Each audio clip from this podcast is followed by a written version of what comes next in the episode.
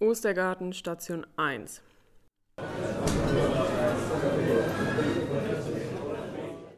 Jesus feiert mit seinen Freunden das Passafest. Es gibt gutes Essen, leckeren Wein und viel Gelächter. Alle haben Spaß, bis Jesus auf einmal ernst wird. Er nimmt das Brot, spricht ein Dankgebet und teilt es in Stücke. Jeder bekommt etwas ab.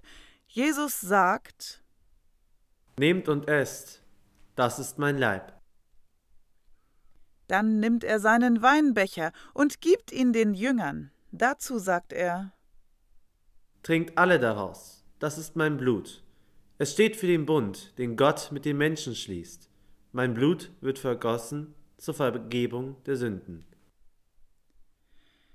Die Jünger spüren, dass hier etwas Besonderes geschieht. Indem sie dieses Brot essen und den Wein aus Jesu Becher trinken, sind sie so tief mit Jesus verbunden wie noch niemals zuvor. Aber so ganz können sie seine Worte nicht begreifen.